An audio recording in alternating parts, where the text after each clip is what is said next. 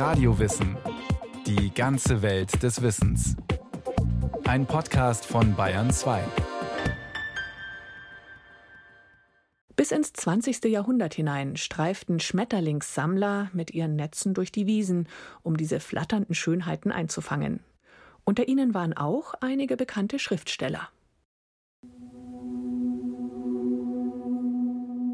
Ich weiß noch, wie sehr ich als junger Mensch mir wünschte, einmal einen gewissen Schmetterling zu sehen, der nach Angabe der Bücher im Monat Mai in Andalusien fliegen soll. Wie angewurzelt, mit offenem Mund, steht der Schmetterlingssammler auf einer Lichtung. Vor ihm heben gerade zwei Prachtexemplare vom sonnenbeschienenen Boden ab. Und als ich da und dort bei Freunden und in Museen manche von den großen Prachtfaltern aus den Tropen zu sehen bekam, habe ich jedes Mal etwas von dem unsäglichen Entzücken der Kindheit wieder in mir zucken fühlen, etwas von dem atemberaubenden Entzücken, das ich zum Beispiel als Knabe beim ersten Anblick des Falters Apollo empfunden hatte. Vom Tropenhelm bis zu den Stiefeln, der schrullige Typ mit der spiegelnden Nickelbrille wirkt wie erstarrt, als sei er von seinen Gefühlen überwältigt. Er hat gefunden, was er suchte. Aber er kann es nicht fassen, sein Glück, zu seinem Pech. Karl Spitzwegs Gemälde aus dem Jahr 1840 ironisiert einen Moment, den wohl so mancher passionierte Schmetterlingssammler kannte.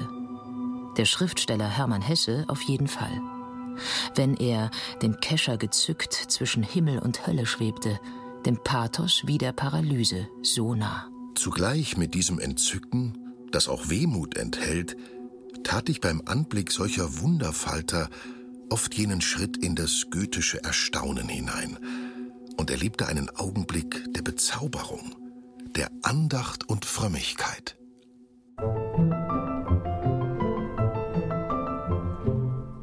Das Wunder der Natur ergreift den Menschen, während er es erhaschen und begreifen möchte. Was für ein Exempel. Was für eine Aufgabe für die Denker und Dichter unter den Schmetterlingsliebhabern. Und noch dazu an der frischen Luft. Wladimir Nabokov gilt als der berühmteste, falterjagende Literat. Über Moorbeersträucher voller Matt und verträumt blauer Beeren über die braunen Augen stehender Gewässer, über Moos und Moor, über die Blütenstiele des duftenden Sumpfweichkrauts. Spaziergänger staunten über sie, Bauern verhöhnten und Hunde verfolgten sie. Wie besessen schienen die mehr oder weniger professionellen Schmetterlingskundler vergangener Zeiten mit ihren Netzen durch Wald und Wiesen zu springen, der Welt entrückt. Strich in niedrigem, raschen Flug ein dunkler, kleiner Perlmutterfalter. Eine hübsche Moorbundeule, ein Nachtfalter wie ein Edelstein, summte auf und ab an ihrer sumpfigen Futterpflanze. Und zugleich inmitten eines elementaren Geschehens. Ich setzte rosa gerandeten Gelblingen nach und grau marmorierten Satyrfaltern. Fotos aus den 1960er Jahren zeigen Wladimir Nabokov, den Autor des berühmten Lolita-Romans, auf der Jagd in den Schweizer Bergen mit zusammengekniffenen Augen seinen schillernden Dämon im Blick. Ohne der Mücken zu achten, die mir die Unterarme bedeckten. Es war ein Tanz ungleicher Paare. Hier der ältere Herr in Turnhosen oder der halbwüchsige Junge mit Strohhut und dort das bunte Flatterwesen, das sie narrte. Von wegen. Bückte ich mich mit einem kehligen Freudenlaut um das Leben eines silberbesetzten Lepidopterons, das in den Falten meines Netzes zuckte, mit meinen Fingern auszulöschen. Immer noch nicht befriedigt, drängte ich weiter. Was suchten Sie bloß? Ich meine, das war einfach auch gang und gäbe im 19. Jahrhundert, dass man sowohl seine Botanisiertrommel hatte, als auch eben unter Umständen Schmetterlinge gejagt hat. So die Illustratorin und Autorin Anita Albus. Im 20. Jahrhundert jedoch überwogen bereits Unverständnis, Gereiztheit und Spott, wenn ein Schmetterlingssammler seiner stillen Suche nachging, wie Wladimir Nabokov es oft genug zu spüren bekam. Wie überhaupt der Sinn für naturkundliche Zusammenhänge verloren ging. Wissenschaftlicher Fortschritt bedeutete Spezialistentum. Im 19. Jahrhundert war es noch selbstverständlich, dass alle Zoologen und Botaniker auch zeichnen konnten. Das ist schon lange nicht mehr der Fall. Anita Albus hat ein Buch mit dem schönen Titel Sonnenfalter und Mondmotten publiziert. Neben gelehrten Essays steuerte sie eigene Aquarelle bei.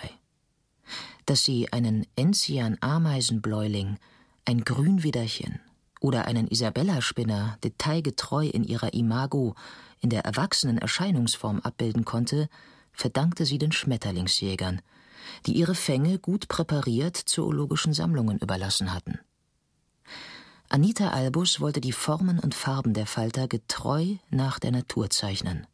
Inmitten der Natur ging das nicht. Es gibt natürlich Leute, die nach dem fliegenden Schmetterling das ist aber eine vollkommen andere Vorgehensweise. Wenn man auf das Detail fixiert ist, bleibt einem nichts anderes übrig, als nach Präparaten zu arbeiten. Ein Notbehelf.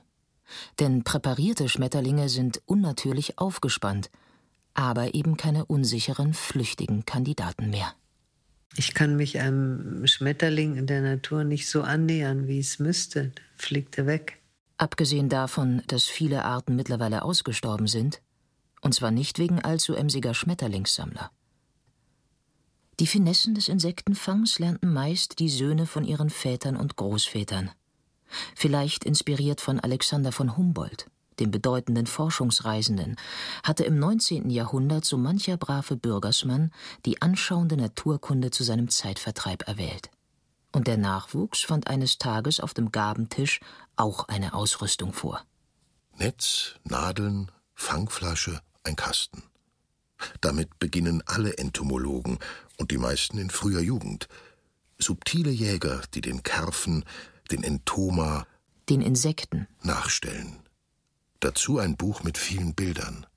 Im Fall des Schriftstellers Ernst Jünger war es allerdings der Käferfreund, eine praktische Anleitung zum Sammeln und Bestimmen von Käfern. Womit, wie Jünger in seinem Essayband Subtile Jagden schreibt, eine erste Weiche gestellt war. In Richtung Krabbeltiere. Während andere Kinder, wie Walter Benjamin, der Sohn eines Berliner Kunst- und Antiquitätenhändlers, oder der Missionarsspross Hermann Hesse, offenkundig luftigere Jagdgründe nahegelegt bekamen. Das Schmetterlingssammeln fing ich mit acht oder neun Jahren an und trieb es anfangs ohne besonderen Eifer, wie andere Spiele und Liebhabereien auch. Aber im zweiten Sommer, als ich etwa zehn Jahre alt war, da nahm dieser Sport mich ganz gefangen und wurde zu einer solchen Leidenschaft. An der Wand meines Knabenzimmers der geräumige Kasten mit den Anfängen einer Schmetterlingssammlung. Kohlweißlinge mit abgestoßenen Rändern – Zitronenfalter mit zu blanken Flügeln vergegenwärtigten die heißen Jagden, die mich so oft von den gepflegten Gartenwegen fort in eine Wildnis gelockt hatten. Dass man es mir mehrmals meinte verbieten zu müssen, da ich alles andere darüber vergaß und versäumte. War ich auf dem Falterfang, dann hörte ich keine Turmuhr schlagen, sei es zur Schule oder zum Mittagessen. Und in den Ferien war ich oft mit einem Stück Brot in der Botanisierbüchse vom frühen Morgen bis zur Nacht draußen, ohne zu einer Mahlzeit zu kommen. Fort in eine Wildnis, in welcher ich ohnmächtig der Verschwörung von Wind und Düften, Laub und Sonne gegenüberstand, die dem Flug der Schmetterlinge gebieten mochten. Die größten Freuden, die der Mensch haben kann, sind das Schreiben und die Schmetterlingsjagd meinte der Schriftsteller und Entomologe Wladimir Nabokov. Nun ja, jedem das seine oder ihre, erwidert die schreibende Malerin Anita Albus. Natürlich habe ich immer schon, wie alle Welt, mich erfreut an dem Geflatter dieser unheimlich schönen Tiere, die eigentlich sowas wie fliegende Blumen sind, wenn man so will. Aber das Jagen wäre dann doch bei aller Attraktivität der Objekte nicht ihr Ding gewesen. Früher hätte man zur Erklärung sicher klassische Rollenbilder bemüht.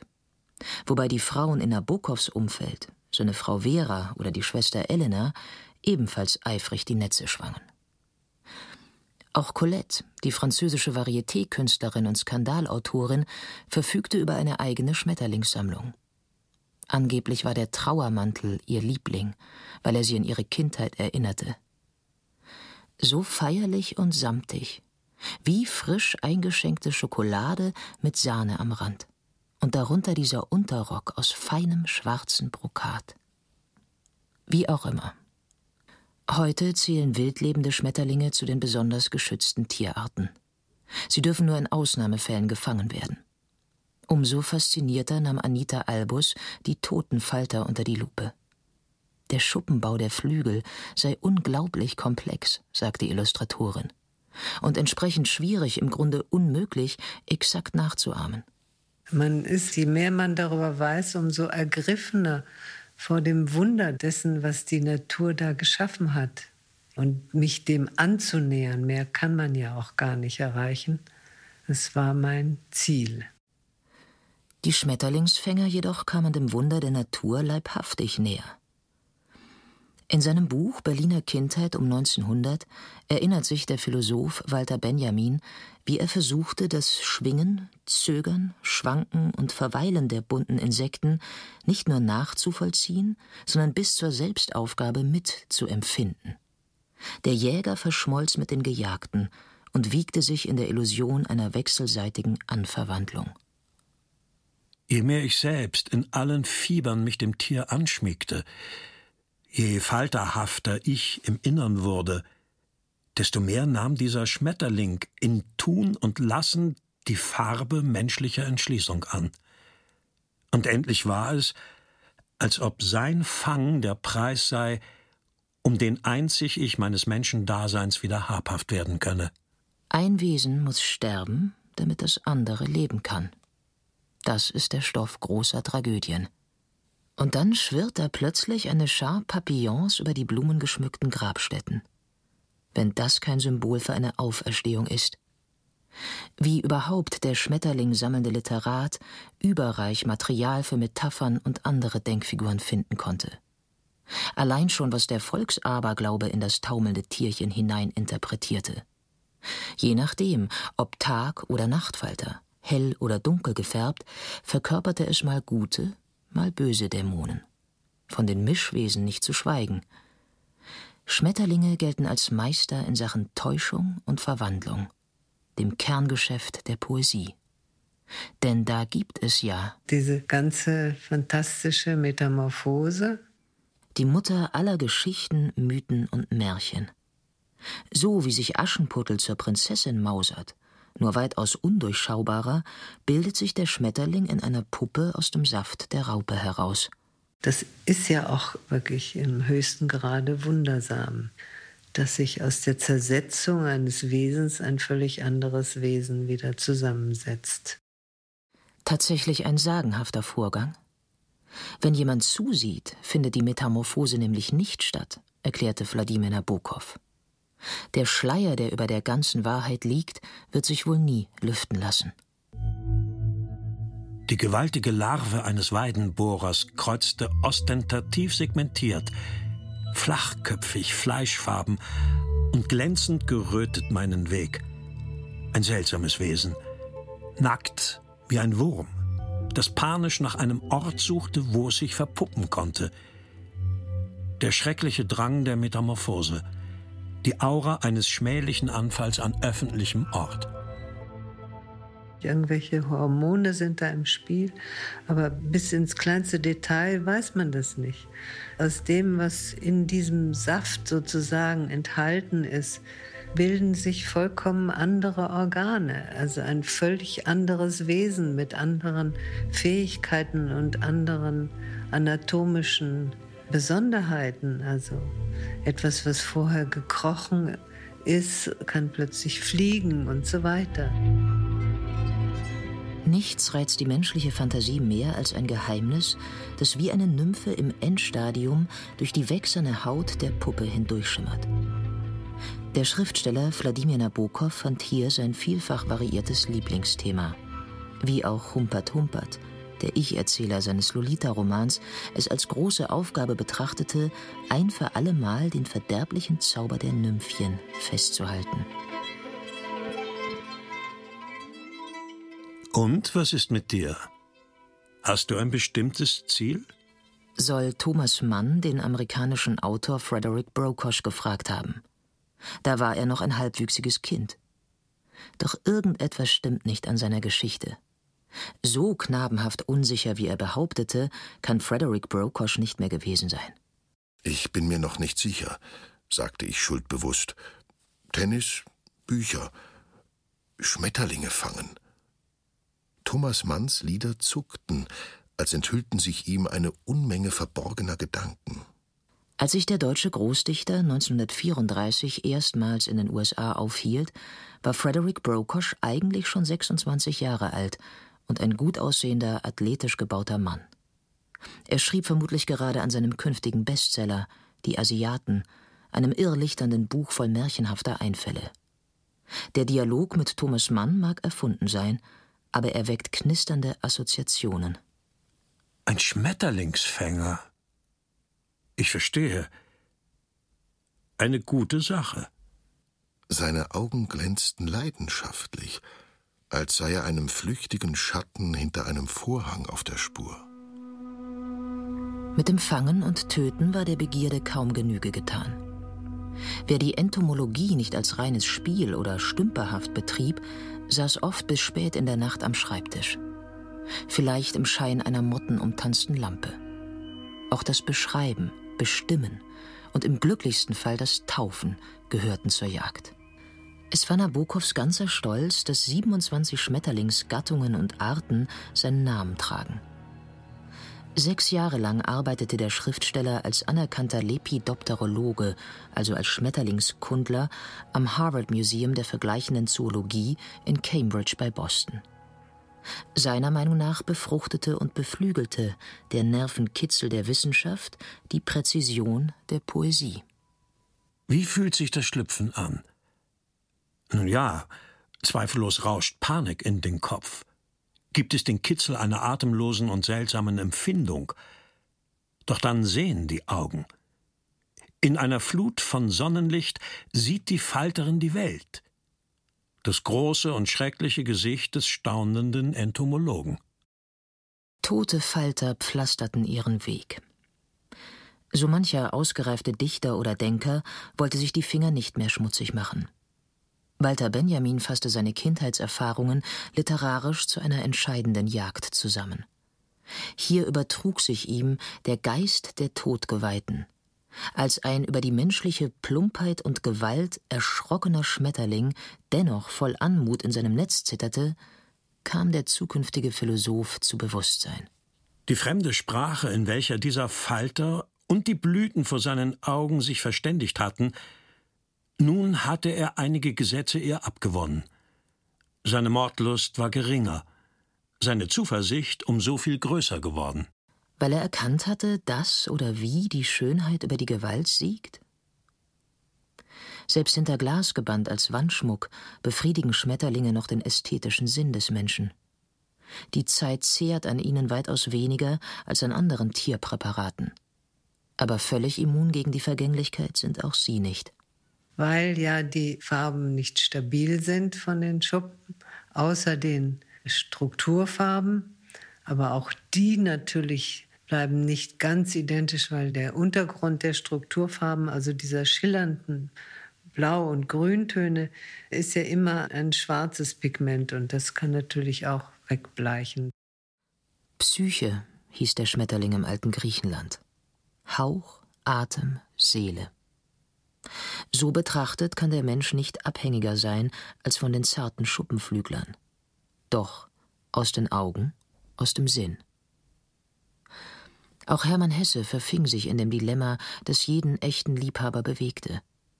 Wenn er sie nicht mehr jagte, verlor sich ihre Magie. Keiner von ihnen ist, wenn ich ihn präpariert auf der Nadel oder unter Glas wiedersah, mehr ganz so erregend herrlich, so märchenhaft gewesen, wie er draußen gewesen war. Zwischen den schweifenden Schatten und Lichtern, wo er noch lebte wo die Farben der Flügel noch von innen her belebt waren, wo zur Farbe noch die Bewegung kam, der oft so ausdrucksvolle, oft so geheimnisvolle Flug, und wo das Wunder nicht so platt meiner Neugierde preisgegeben war, sondern jägerhaft im Moment erspäht und erlebt werden musste. Welchen Sinn haben also die schillernden Blaus, das Silber der Anden, die plutonischen Indigos? Wladimir Nabokov und Frederick Brokosch waren sich einig, als sie in den 1970er Jahren in der Lobby des Palace Hotels in Montreux bei einem Gin Tonic zusammensaßen. Zumindest, wenn man Frederick Brokoschs Erinnerungsbuch Die metaphysische Piazza glaubt. Die Schönheit der Schmetterlinge sei kein Zufall. Sie entspringt vermutlich der reinen Lebensfreude der Natur. Verlangte es die unersättlichen Forscher im Grunde nach ihr, wenn sie, selbst Getriebene, in unwürdiger Haltung kleine Insekten verfolgten? Was fesselte mich hier? Was machte mich zugleich blind und sehend? Wo steckt der Sinn des Spieles? fragte sich auch der Käferkenner Ernst Jünger. Und wo ist der, der mich dabei beobachtet? Im Fall eines schriftstellenden Entomologen lautete die Antwort gewiss der Schriftsteller im Entomologen.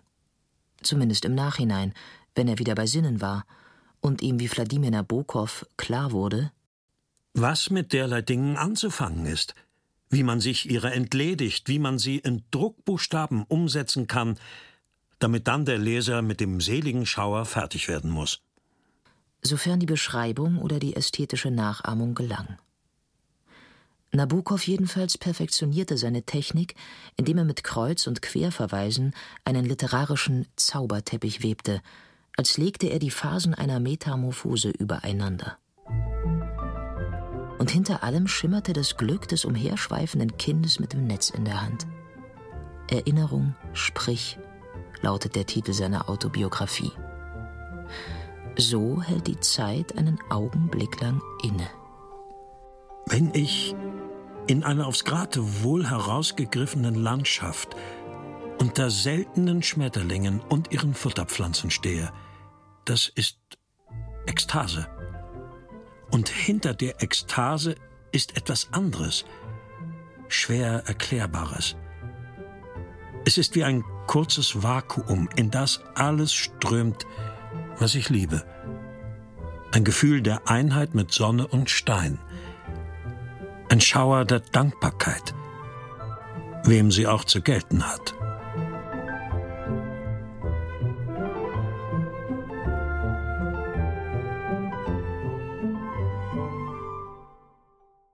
Das war Radio Wissen, ein Podcast von Bayern 2. Autorin Justina Schreiber. Regie Irene Schuck. Technik Helge Schwarz. Es sprachen Katja Bürkle, Rainer Bock und Stefan Wilkening.